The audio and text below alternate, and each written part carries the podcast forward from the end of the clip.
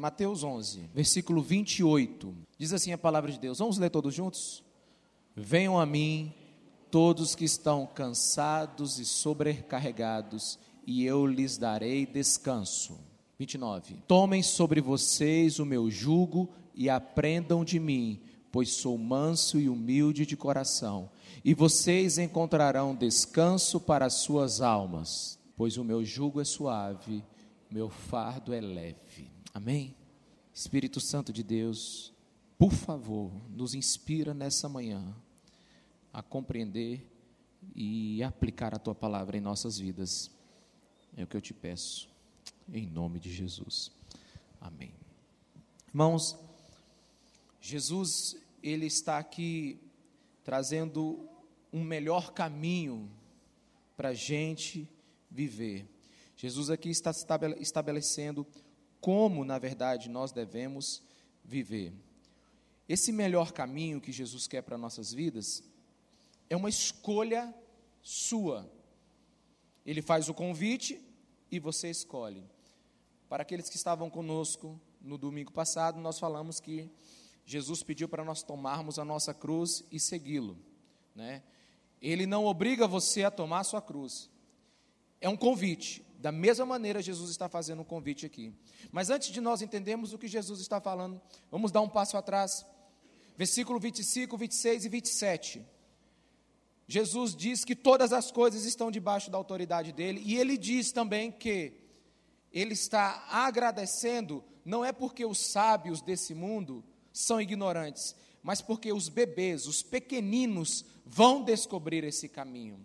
Jesus está dizendo aqui que é um caminho que todos entenderão.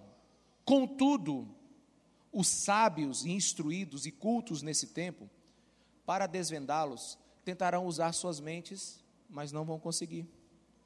Enquanto que os pequeninos, que são as pessoas que realmente vão ouvir a voz de Jesus, eles são receptivos e abertos para desfrutar desse caminho que Deus tem.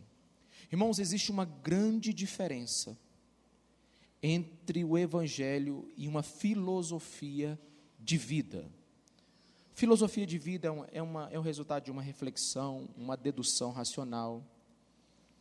E ela não pode ser compreendida de outra maneira. Mas o Evangelho, ele precisa de uma revelação. Somente o Filho conhece o Pai, e somente o Filho pode revelá-lo. E esse caminho de revelação é o que Jesus tem nessa manhã para nós. Nós precisamos compreender esse caminho. A filosofia já tentou matar muito o evangelho. O filósofo francês chamado Voltaire, ele diz há mais ou menos uns uns 300 anos atrás, 1978 ele morreu, 1778 ele morreu. Ele disse que o cristianismo acabaria em 100 anos. E os caminhos de Jesus continuam o mesmo. Amém, irmãos? Nietzsche, em 1882, disse que Deus estava morto e a ciência o sepultaria. Nietzsche morreu e Jesus continua o mesmo. O dicionário comunista, a Bíblia do comunismo, disse que o Evangelho é uma coleção de lendas fantásticas sem nenhum apoio científico. O comunismo está desaparecendo e Jesus continua o mesmo. Então Jesus está dizendo assim: os cultos, os filósofos, aqueles que querem pensar muito, às vezes não entenderão esse caminho porque eles querem raciociná-lo. Mas hoje eu quero que você tenha uma experiência com Jesus para ver esse caminho. Né? O Evangelho é algo que chega a você pelo poder do Espírito Santo. E minha esperança é que nessa conversa você o veja. Amém? Jesus diz: Venham a mim você que está cansado, sobrecarregado, e eu te darei descanso.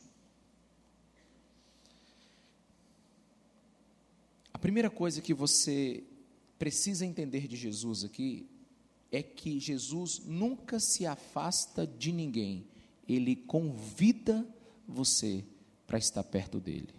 A primeira coisa que Jesus disse para uma pessoa não é se afaste, mas venha a mim. Eu não sei o que você já ouviu da igreja, eu não sei o que você já ouviu dos crentes, Mas a gente precisa entender que esse é o lugar onde nós sejamos parecidos com Jesus e nós possamos convidar as pessoas para virem até nós. E nunca ela ela se afastarem. Quantos estão me entendendo? Diga amém. Jesus está aqui querendo nos ensinar que nós nunca devemos agir diferente como ele. Venham a mim. Ou seja, esse lugar aqui está aberto para que as pessoas venham aqui. Mas de, durante muito tempo parece que a igreja ela criou um, um lugar dentro dela onde ela conseguiu afastar algumas pessoas, porque algumas pessoas não se sentiam tão bem em nossa presença. Quantos estão me entendendo? Diga amém. Irmãos, aqui eu não sei seu passado e nem sua folha criminal. Eu quero dizer que você é bem-vindo. Amém? Não sei o que, que você já fez, não sei o que já aconteceu na sua vida, eu quero dizer que você é bem-vindo. Nós somos a igreja de Jesus, nós somos o corpo de Cristo, Cristo é o nosso cabeça, e se o cabeça diz que todos são bem-vindos, vinde a mim, todos, nós também diremos. Todos são bem-vindos. E Jesus aqui está fazendo uma referência clara a duas coisas. Vinde a mim todos que estão cansados e sobrecarregados. Para quem Jesus estava falando, irmãos? Jesus estava falando para o povo do seu tempo, para os judeus. Então tinha duas coisas que estavam sobrecarregando e cansando aquele povo. Primeira, a religião. Segundo, o pecado. Quais eram as duas coisas? Primeira, segunda, o pecado, né? Havia um peso esmagador sobre o povo de Deus naquele tempo. Primeiro, era um mar sem fim de regras para serem aceitos. Segundo, era a distância que eles viam de um Deus Santo para a vida deles, pecadora. Então Jesus aqui ele é muito prático. Quer alívio? Deseja descanso? Vem a mim. Quer abandonar o peso que as suas almas estão carregando? Venham a mim quer um autêntico e duradouro descanso, paz para suas vidas, venham a mim. Querem perdão para todo tipo de burrada, de pecado, de erro que vocês cometeram? Venham a mim.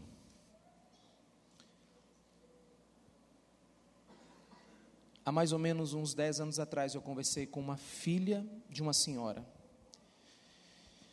e no desenrolar da nossa conversa, eu perguntei: Como está a sua mãe? E ela disse assim para mim: Pastor, ela já buscou no budismo, ela já buscou no espiritismo, na física quântica, nas viagens, na gastronomia, no conhecimento. Minha mãe já foi em todos os lugares para encontrar paz. E você sabe por que, que eu estou te contando esta história hoje? porque ela disse uma frase para mim que eu nunca esqueci. Minha mãe é um poço sem fundo. Ela não consegue ser preenchida por nada. É uma alma inquieta, ansiosa, pesada. Irmãos, não existe nada mais pesado nesta vida do que uma alma que não encontrou a verdade. E acredite, depois de 10 anos ainda encontro essa mãe. E ela continua a sua busca. Um ano ela aprendeu francês, outro ano ela aprendeu alemão, outro ano ela aprendeu grego, outro ano ela viajou para um lado, ela viajou para o outro, ela fez, ela formou numa coisa, ela está buscando outra. É uma alma inquieta. E Jesus está dizendo: está inquieto, está pesado, não está encontrando rumo, vem a mim. Ela procurou em tantos lugares. Mas deixa eu te dizer, como Jesus está dizendo nesse texto, é uma alma que está cansada de religião. É uma alma que está cansada de regras. Irmãos, no tempo de Jesus, havia tantas regras religiosas para os seus seguidores que todos eles estavam exaustos. Alguns deles, né, a história conta aí, e, e parece que também tem um livro aí que identifica todas as regras, são 613 regras que o judaísmo tinha no tempo de Jesus. O homem não passava de um instrumento religioso com data e horário marcado para servir a Deus. Quantos estão me entendendo? Diga amém. E ele fazia tudo isso para não ser punido por homens e não ser punido pelo próprio Deus. E algumas dessas leis ainda estão funcionando hoje. Você acredita que o Shabat, lá em Israel, ou para quem é judeu ortodoxo, é um, ele começa sexta-feira, no final do dia, e termina no sábado, e é um período onde o judeu não pode fazer nada. Você sabia que em alguns restaurantes, em alguns hotéis, em algumas casas, em alguns lugares, é, existem elevadores que não têm botão para que o judeu não possa se esforçar no dia de sábado? Porque ele não pode fazer isso. Você sabia que em muitas casas é proibido você, se você é, é, é, é um judeu praticante do tempo de Jesus, era proibido você cozinhar leite com carne. Então você precisa ter duas cozinhas, você precisa ter dois aparelhos de jantar, você precisa ter duas panelas para cada coisa, não dá para misturar. Tem restrição alimentar, você não pode ir, você não pode falar, você não pode comer, você não pode vestir. E algumas delas são muito boas, outras são extremamente estressantes e cansativas. E Jesus estava dizendo que o povo dele estava cansado de religião. Enquanto os fariseus bradavam, façam isso, façam aquilo, façam aquilo outro, Jesus está dizendo: venha a mim. Enquanto a religião diz, faça isso, faça aquilo, Jesus diz: venha a mim. Os fariseus ordenavam o povo a obedecer às tradições e às regras judaicas, mas Jesus simplesmente convida: venha a mim. Eu não sei se você consegue perceber a simplicidade do convite de Jesus. Alguns vêm à igreja e não sabem como encontrar Jesus, como ter uma experiência com Deus. O que, é que eu preciso fazer? Você não precisa fazer nada, simplesmente aceita o convite e vá. Abaixe os muros de seus pensamentos, abaixe os muros de suas concepções, simplesmente vá a Jesus. Mas ele diz que você, se você está cansado e sobrecarregado, venha a ele. Mas ele diz também no versículo 29: Tome sobre vocês o meu jugo e aprendam de mim. Tomem sobre vocês o meu jugo e aprendam de mim. Deixa eu te dizer o que é um jugo, coloca aí. Um jugo, para você entender o que Jesus está dizendo. Um jugo, está vendo aí, irmãos? Para quem não sabe o que é isso aí, é mais conhecido como canga aqui no Maranhão. Onde é que nós colocamos isso aí? Alguém sabe? Nos bois, né? É o jugo que você coloca em dois bois para eles caminharem juntos. Você também vai entender um pouquinho sobre jugo desigual. Se você entender aí, duas pessoas, é isso, pronto. Aí, ó, tá sobre o boi. Como é que você pode andar com jugo desigual? Ou seja, duas pessoas carregando dois pesos diferentes. Duas pessoas indo para duas direções diferentes. Aí você começa a entender porque Jesus nos ensina a não ter julgo desigual em nada em nossa vida. Quantos estão me entendendo, amém? Mas isso aí vai ser outra mensagem. Mas hoje eu quero te falar que aquele povo tinha um jugo sobre eles. E Jesus está dizendo assim: volta lá, a primeira, a primeira. Porque essa aí fica parecendo todo mundo tem que ser um boi, né? Essa daí está mais assim, mais confortável. Vamos lá. Né? Então, imagine você tendo que colocar um jugo desse sobre o seu pescoço. Imagine você e sua esposa, imagina você e seus filhos. Jesus está dizendo: olha, tomem sobre vocês o meu jugo e aprendam de mim, porque sou manso e humilde. Né? Porque naquele tempo tinha vários jugos, irmãos. Tinha o jugo da lei, é quem se comprometia em seguir a Moisés. Tinha o jugo do rabino, que se comprometia em interpretar a lei. Então, se você seguia um rabino, você se comprometia em seguir o jugo, a interpretação dele, para você viver uma vida com Deus. Quantos estão me entendendo? Se você, se, se você ia para outra escola rabínica, então você ia para outro jugo, e do jeito que ele interpretava a lei, do jeito que ele interpretava a, a, a, o Pentateuco, do jeito que ele interpretava os profetas, é o jeito que você tinha que viver. E Jesus está dizendo que esses julgos estavam sobrecarregando o povo com essas excessivas regras, estava cansando o povo. E Jesus então faz um convite: peguem o meu jugo. Peguem o meu ensino. Aprendam como a vida funciona comigo. Quantos estão aqui? Diga amém. Jesus está dizendo: para de trocar de religião. Troque tudo por mim. Pegue a sua filosofia de vida, troque pelos meus ensinos. Meu jugo não esmaga, meu jugo liberta. É o que Jesus está nos ensinando. Agora, eu quero que você entenda algo aqui agora. Jesus está dizendo que você não encontrará descanso sem jugo nenhum. Jesus está dizendo: vocês encontrarão descansos para as vossas almas se vocês trocarem o jugo que vocês têm pelo meu. E isso é incrível, porque eu começo a perceber a inteligência do nosso Cristo aqui, né?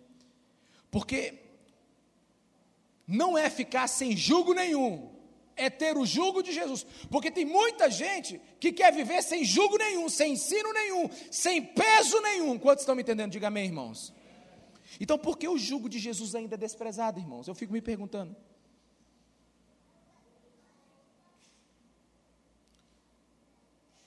Por que, que nós não abraçamos o jugo de Jesus? Quem pode dizer algum erro dos ensinos de Jesus? Do que Jesus é culpado de nós não obedecermos a Ele? Jesus nunca foi um pregador interesseiro, Jesus nunca foi alguém que explorou o, lucro indevido, Jesus nunca foi aquele que fez algo para si mesmo. A Bíblia diz que ele era um homem que não tinha onde dormir, passou noites inteiras orando pelo seu povo. Eu jamais vi alguém com uma vida tão abnegada como a de Cristo. E ele chega assim: olha, tome o meu jugo, tome o meu ensino, vivam a minha vida. Para de viver a vida do jeito de vocês, ou para de viver a vida da religião que vocês optaram, ou para de viver a vida como os homens disseram. Eu tenho um jugo para vocês que ele é leve e a vida de vocês vai ser melhor. Jesus está dizendo simplesmente isso. Mas por que, irmãos, que nós não tomamos esse jugo? Se você tivesse que reclamar aqui agora, qual é a queixa que você tem, você tem contra o jugo de Jesus? Ele pede alguma coisa que a sua consciência não aceita? O ensino de Jesus é leve, irmãos. Ele manda você ser um homem honesto. Homem de uma só mulher, mulher de um só homem. Ele manda nós vivermos longe dos vícios, da imoralidade. Ele nos manda ajudar o próximo a termos um coração generoso, a não viver uma vida egoísta. Aonde que o jugo de Jesus é ruim? Do que Cristo é culpado? Do mundo não escolher o jugo dele. Irmão, não fuja aqui agora, presta atenção comigo, presta atenção. Por que, que nós ainda resistimos tanto em não colocar o jugo de Jesus sobre as nossas costas? Existem dois grandes assassinos de almas atualmente. Existem dois grandes assassinos de vida atualmente. Primeiro, um é o jugo pesado das religiões. Dois é uma vida sem jugo nenhum. Um é o jugo pesado das religiões. Dois é uma vida sem jugo nenhum. Sabe, eu me lembro da história de um cara, eu li no livro, é um livro sobre princípios, ele diz assim: duas pessoas, dois jovens pularam do, do avião só que um era tão livre que pulou sem paraquedas. ele não queria nenhum peso sobre a vida dele, ele não queria nenhum peso sobre as costas dele. Então os dois pularam lá, de 12, de 7 mil pés de altura, e pularam. E o cara está dizendo: está vendo, eu sou livre, não tem nada sobre as minhas costas, eu sou livre. E o outro lá com aquele paraquedas gigantesco na corda, todo amarrado, todo preso. E ele e diz: E aí, meu irmão, como é que é ser preso por um paraquedas? Ele disse: Não sei. Eu só sei que eu vou parar e você não. Tem gente que vive uma queda livre nesse mundo porque não bota julgo nenhum, porque não coloca nada sobre suas costas, porque simplesmente quer viver uma vida sem limites. Esse jugo tem matado muita gente, mas também tem um jugo que tem matado muita gente, que é o jugo das religiões. Eu já tive muito encontro, irmãos, com o jugo do legalismo das religiões. Né? Não use boné, esse ritmo é do inferno. O que, que esse instrumento está fazendo em cima do altar? Se faltar o culto para ver o jogo do Flamengo, Deus não vai gostar de você.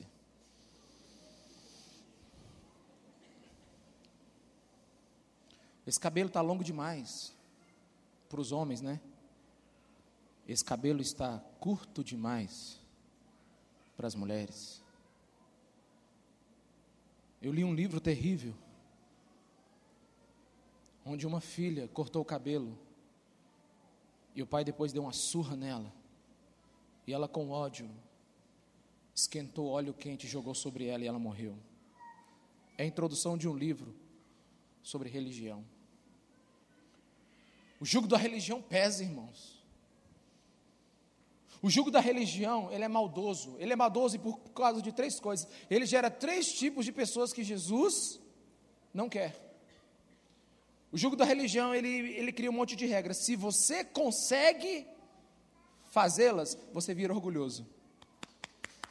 Eu obedeço tudo.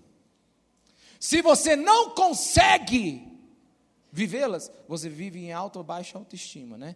Alto, baixa estima. Eu não consigo, eu não sirvo para ser cristão. Eu não sirvo para fazer isso. E ainda tem o terceiro tipo de pessoa, que é os que fingem conseguir, que são os hipócritas.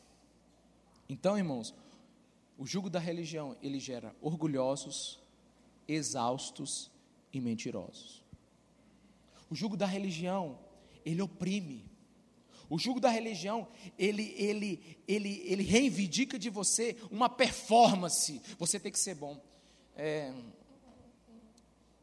antes de ontem foi, bebês, no sarau das crianças foi?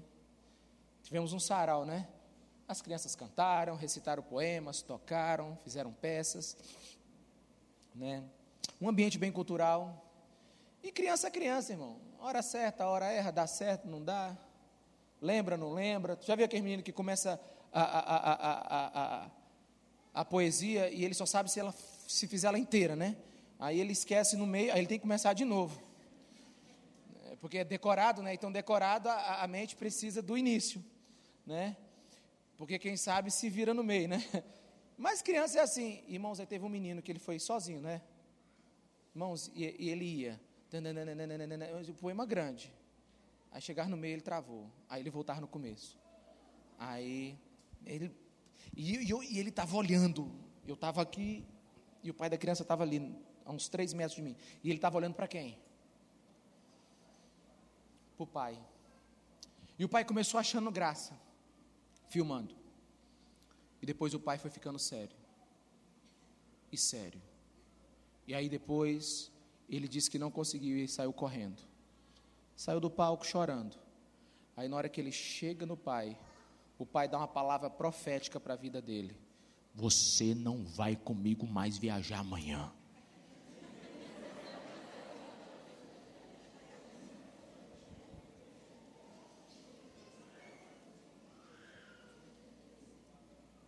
Você está sorrindo, né?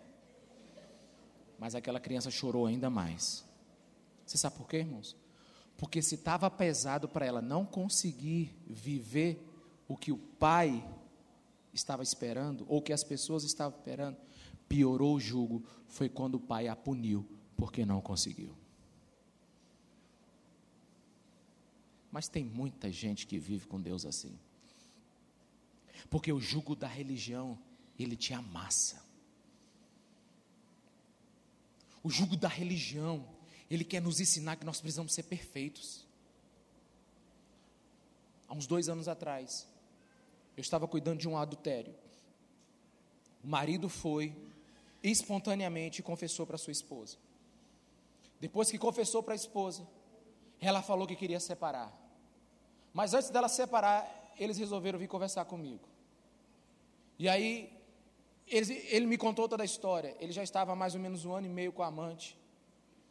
E, e ele então depois teve um encontro com Jesus, ele teve uma experiência com Jesus, e ele falou que não poderia viver mais aquela vida, e ele foi então confessou para a mulher. Aí o balde entornou. E aí depois que nós estamos conversando ali, eu, no final das contas eu cheguei para ela. Você vive há um ano e meio sendo traída, você vive há um ano e meio sendo enganada, você vive há um ano e meio o teu marido tendo outra mulher em outro estado, você nunca saberia. Agora que o Espírito Santo vem sobre ele, agora que ele tem discernimento do pecado da vida dele, e ele te conta, você quer desistir desse homem? Quem é o melhor homem? Esse agora que te confessou o pecado e se arrependeu, ou aquele que estava um ano e meio te traindo? Por favor! Mas a religião não aceita, porque a religião, ela nos deixa confortável enquanto todo mundo não sabe quem nós somos. Mas Jesus não é assim. Jesus quer você, irmão. Jesus diz: "Vem a mim você, do jeito que você é, eu te aceito". Aquela mulher olhou para mim e disse assim: "É, pastor, ele está melhor agora". É claro, mulher. Claro que ele está melhor. Pastor, mas é difícil perdoar. Eu sei. Mas assim como ele teve coragem de se expor, tenha coragem de perdoar. Mas a julgo da religião não, a religião diz: finja. Finja tão bem para que ninguém perceba. Eu lembro que um líder de louvor estava ministrando na nossa igreja há muitos anos, então ele confessou o pecado dele. Aí ele dizia: Agora, pastor, estou fora. Eu digo: Não, ainda não. Você só vai pedir perdão para todo mundo que você enganou nesses dias. Porque nós oramos, jejuamos, ficamos tempo juntos, nesse, não, não pagamos um preço nesse junto. Nós confessamos os pecados uns aos outros. Nós nos, nos, nós nos juntamos, nos unimos e você nos enganou. Ele disse: O que, que eu faço? Eu digo: Você faz a reunião com os. Eram 84 pessoas do Ministério Louvor. Reúne todo mundo e pede perdão pela sua hipocrisia, pelo seu pecado, porque você foi desonesto conosco. Irmãos, quem? Jesus ele não manda você pegar a sua cruz, Jesus não manda você tomar o jugo dele, ele diz assim, ele te oferece. Agora você decide. Você quer ficar debaixo de uma religião só de aparência? Ou você quer se expor e deixar que Cristo te toque? Uma vez um funcionário pegou meu carro. Eu fiz uma viagem de 28 dias, uma, uma de férias, eu, minha esposa, nossa família. Foi a maior viagem que nós fizemos até hoje. E eu me lembro que já estava assim, no vigésimo dia, eu já estava, eu não aguentava mais sair do hotel. Minha esposa, minha esposa, ela sempre tem uma mala pronta para outra viagem. Então ela não estava nem pensando em voltar. E eu já estava agoniado, eu já não queria sair, eu não queria ver nada. Eu peguei, comecei a pegar meus livros, comecei a ler. E eu falei, nunca, eu falei para ela, nunca mais eu tiro uma férias de 28 dias. Férias de 4, 5 dias, tá bom. Né? Aí eu falei para ela, Bebê, eu não aguento mais sair daqui tal. E eu fiquei em casa nesse dia. No que eu fico em casa, que eu fico no hotel nesse dia, é, naquele tempo a internet ainda não era tão boa como é hoje, mas chegou a mensagem. Pastor, é, não era pastor. É, Ricardo, você já chegou na cidade? Eu digo, não. O teu carro estava passeando ontem na rua. Eu digo, meu carro estava passeando. Era... E não tinha como negar, irmão. Só tinha aquele carro na cidade. Aí eu digo, eu falei para a Jacilene, eu não, lembro, eu não lembro mais o nome do menino. Hoje ele vende queijo. Marcelo. Digo, Silene, o Marcelo saiu no carro. Ele diz, nosso carro, eu digo, saiu. E viram, viram? Mas como é que não viram? Na hora que ele saiu. Aí eu, aí eu falei, rapaz, eu cheguei, cheguei, não falei nada, o carro estava limpinho, arrumado, até limpinho demais. Quando você percebe que a coisa está muito bem feita, você pode ir atrás. Religioso é assim, irmão. Quando ele está muito arrumadinho, pode mexer. Oh, quando o irmão começa a andar sozinho, você pode saber que está errado alguma coisa na vida dele, irmão. Religioso é assim, camisa passada demais, não, não tem nada. Oh, hoje eu vi até de camisa manga longa. Mas quando está tudo muito arrumadinho assim, sempre desconfiar. Aí eu falei, e aí Marcelo, tudo tranquilo? Tudo tranquilo, seu Ricardo. Tudo bem? Tudo bem. Nada de errado. Ele disse, nada de errado. E eu segurando, eu segurando, eu segurando. Três dias depois ele disse, Ricardo, eu não aguento mais, eu não aguento, tem uma coisa que manda de mim. Eu digo, o que, que é, meu filho? Eu saí no seu carro. Eu digo, eu sei. E ele disse, e por que, que o senhor não falou comigo? Porque eu estava esperando até o final dessa semana. Deus é longânimo, mas eu tenho um limite, né? A minha esperança é que nas 72 horas seguintes ele contasse. Contou. Contou nos 47 do segundo tempo. Eu perdoei, não demiti ele porque Ele veio a mim. Ele veio a mim.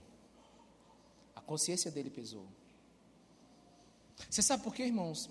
Algumas pessoas têm dificuldade de vir para a igreja. É porque às vezes a gente quer colocar um jugo da religião sobre eles. Como?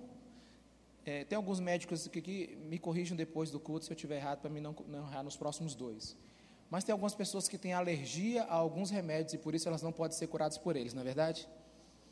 Não é isso? Tem gente que tem tanta alergia da igreja que não está sendo curada por ela. Sabe por quê?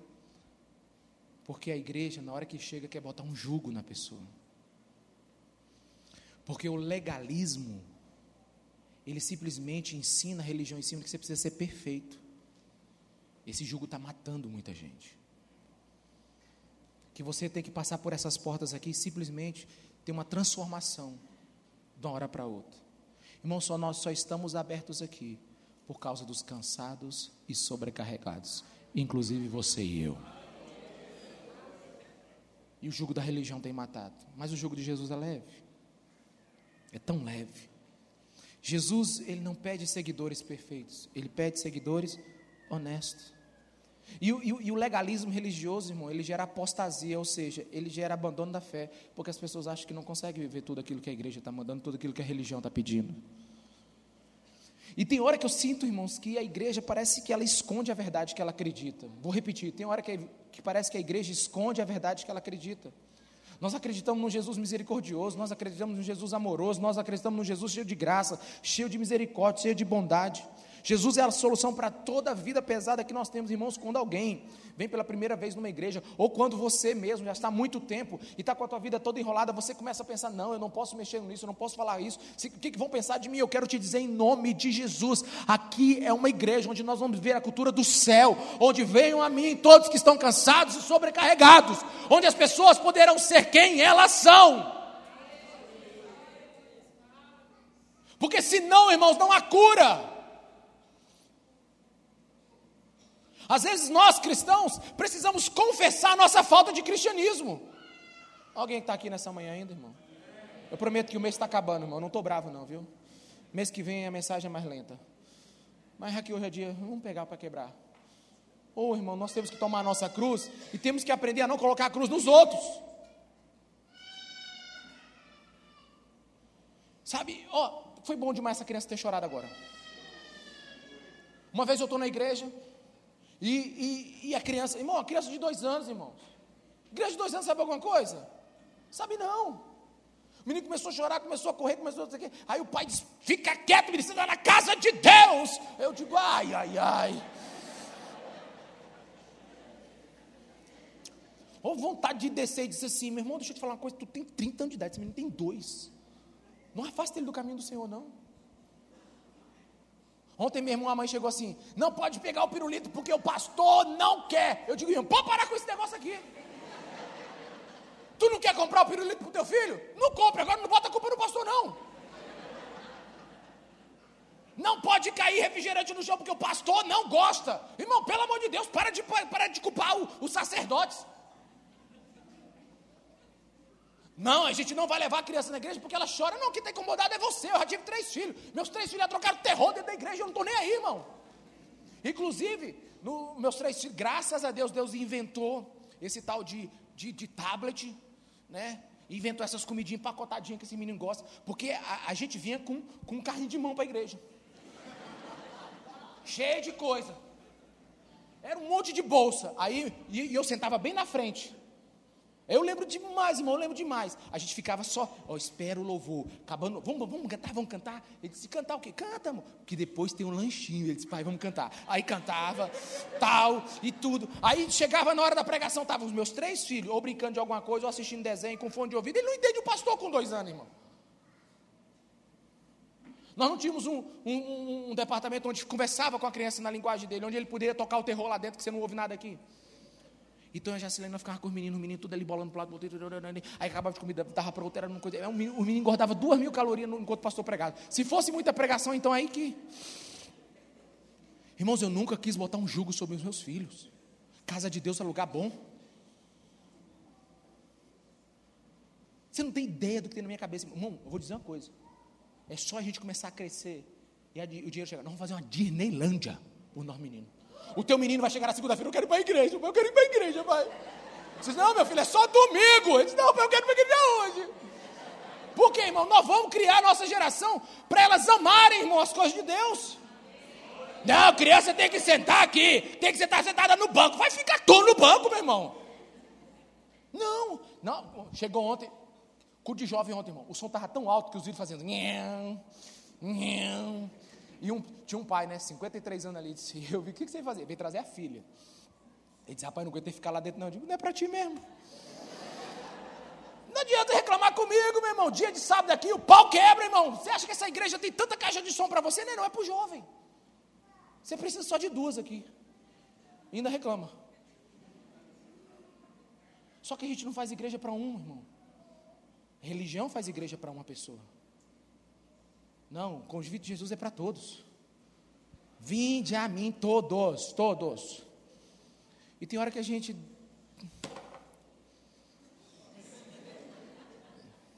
Minha esposa disse assim. Uma vez eu dei um. Eu, eu tenho um púlpito lá na chácara que eu acho ele tão bom. Já tentei quebrar aquele púlpito um monte de vezes. Aqui eu fico com cuidado. Irmão, tem hora que nós cristãos precisamos de Cristo. Porque Cristo precisa nos alcançar primeiro. O jugo, de Jesus me ensina a ver o meu próximo como eu sou. Eu escrevi uma frase agora no meu Instagram, há uns três dias atrás, todo mundo perguntou: o que é isso? O que é isso? O que é isso? O que é isso? O que é isso?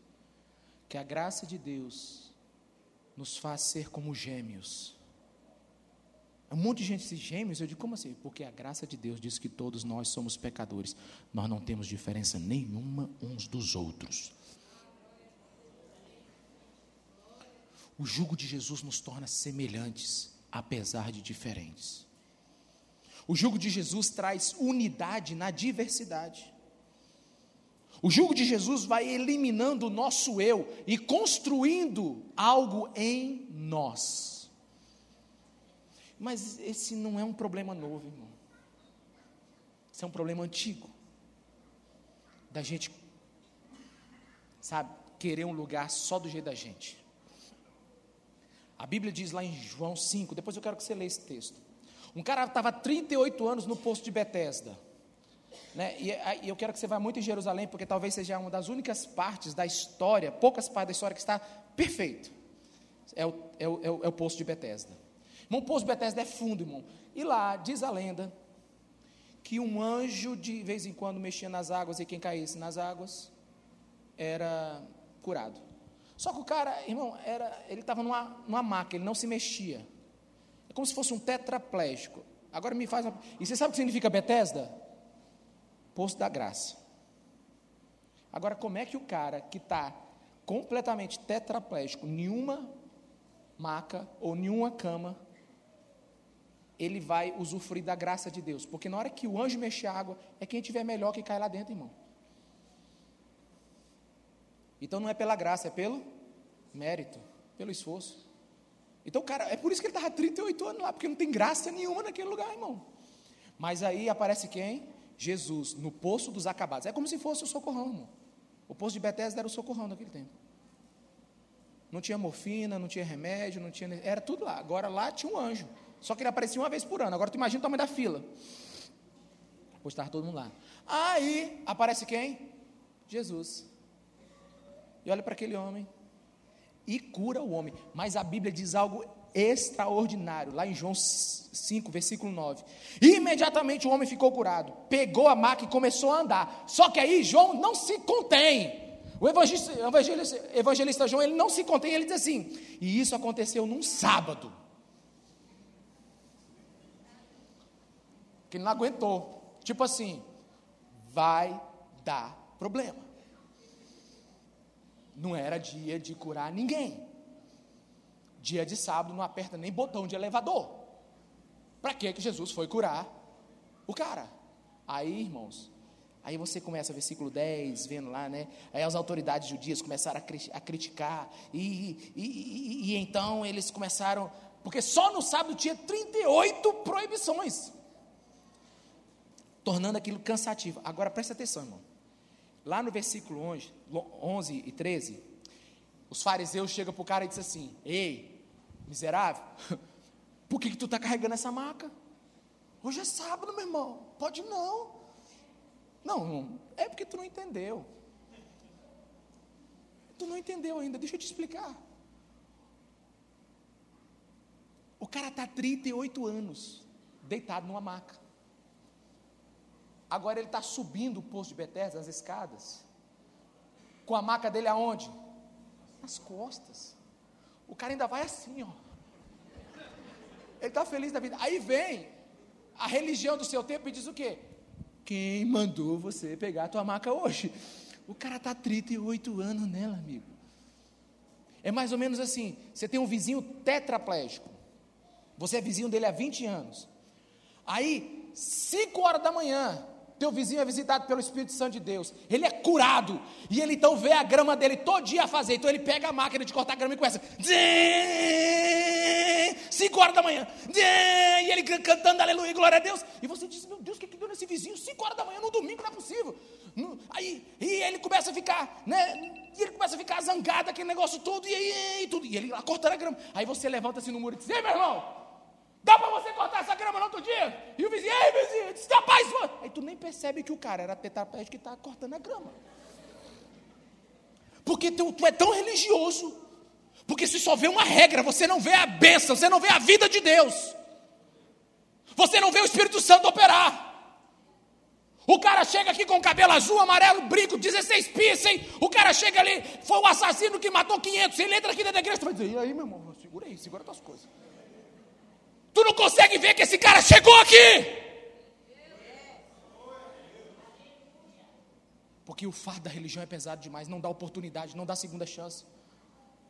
Para que tu está carregando essa marca? Irmão, eu fico pensando. O pastor era para estar tá dizendo assim, aleluia, glória a Deus, louvado seja o nome do Senhor, carrega, carrega, carrega, carrega no meio de todo mundo, corre, corre, testemunha, tira selfie, não. Eu quero saber quem te curou hoje, porque hoje não era dia.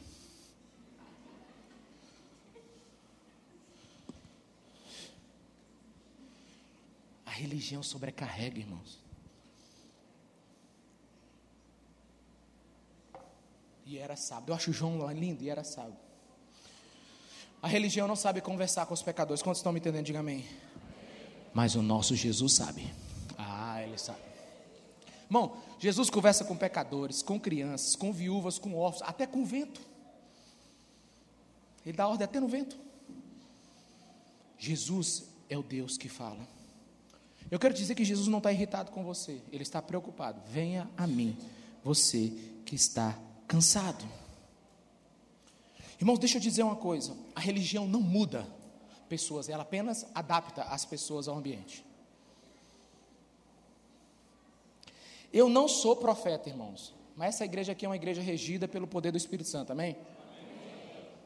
E apesar de você não me ver, assim diz o Senhor, dando os três mortais aqui para trás. Tem hora que eu olho para a cara de vocês e Deus me dá umas palavras de conhecimento que eu fico falando, mas por que Jesus está guardando isso?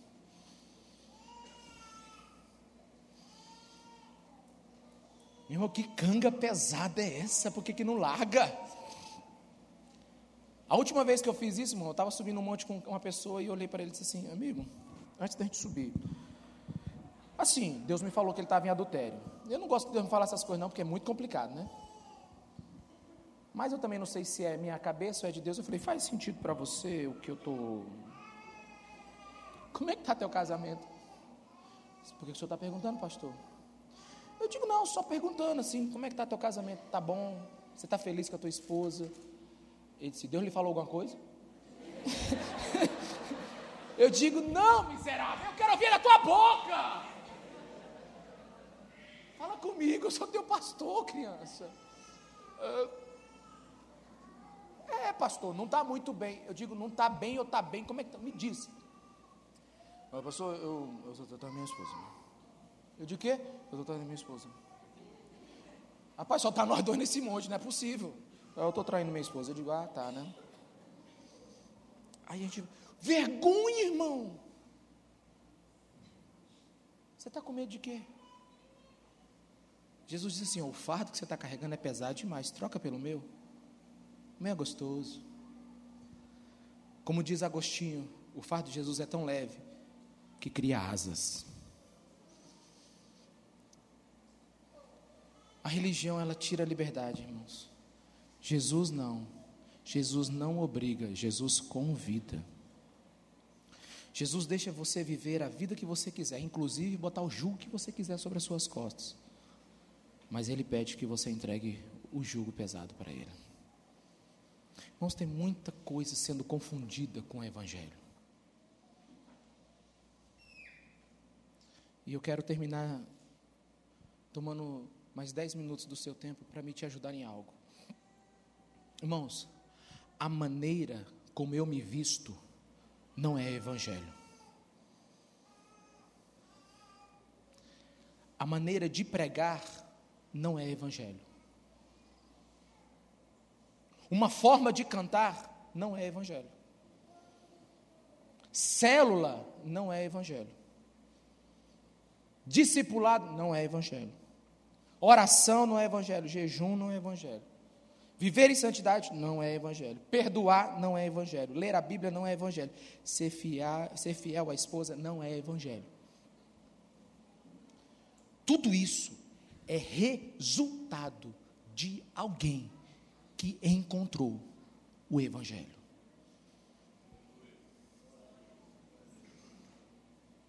Algumas pessoas dizem. Eu fiz uma brincadeira aqui agora.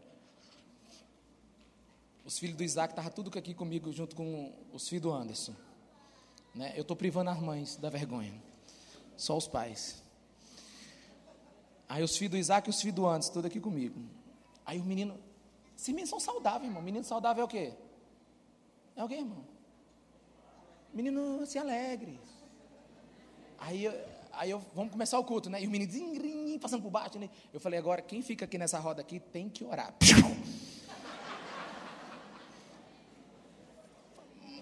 demorou dois minutos. E o Isaac disse: Ainda bem que o meu não estava sozinho, ó.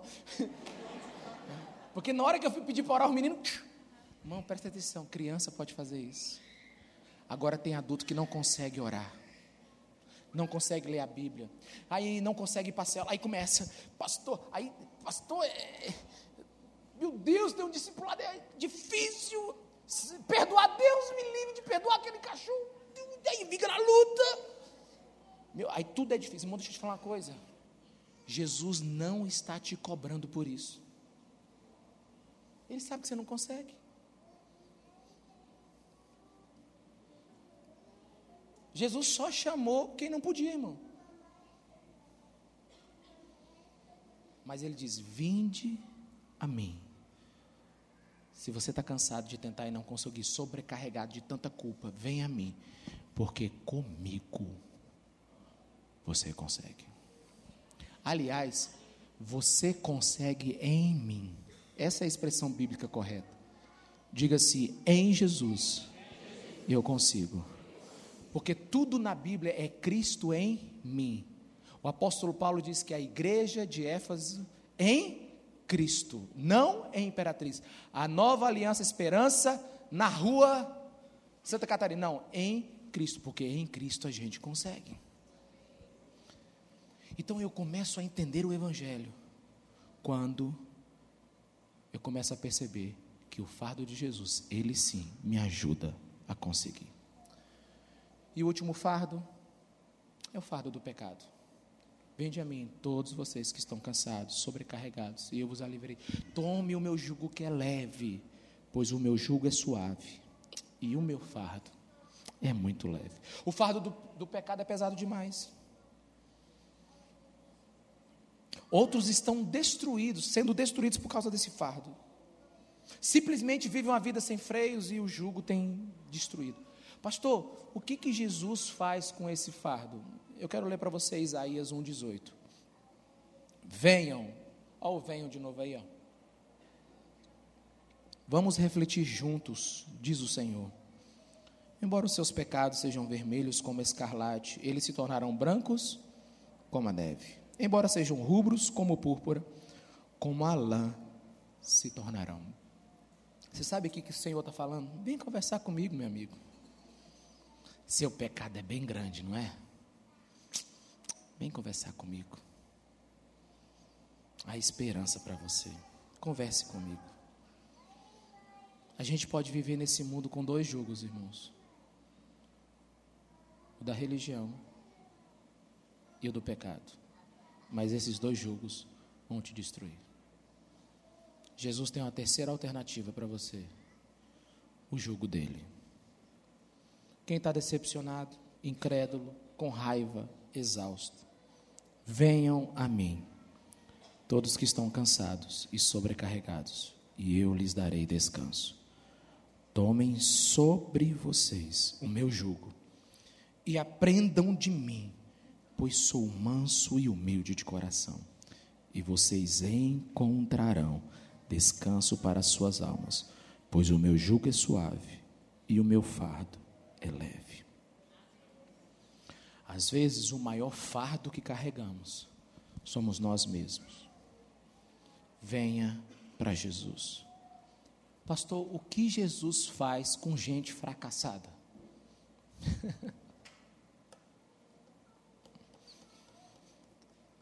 Vem fazer um gabinete comigo que eu vou te contar uma história. Tem um.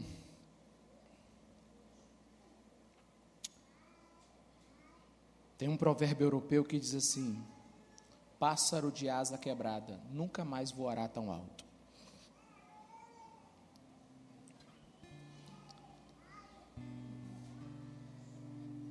Eu não encontro na Bíblia nenhum pássaro de asa inteira. Abraão, um mentiroso. Moisés, um assassino. Paulo, um homicida. Pedro, um traidor. Quem não tem asa quebrada na Bíblia, irmão? Só teve um. É aquele que diz: Vem a mim.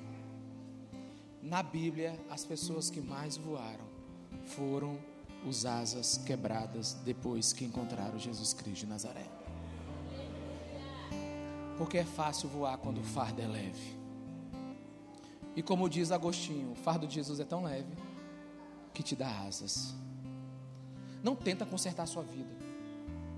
Não entrega ela para quem sabe consertar. Não saia daqui hoje com nenhum desses fardos, nenhum da religião e nenhum do pecado.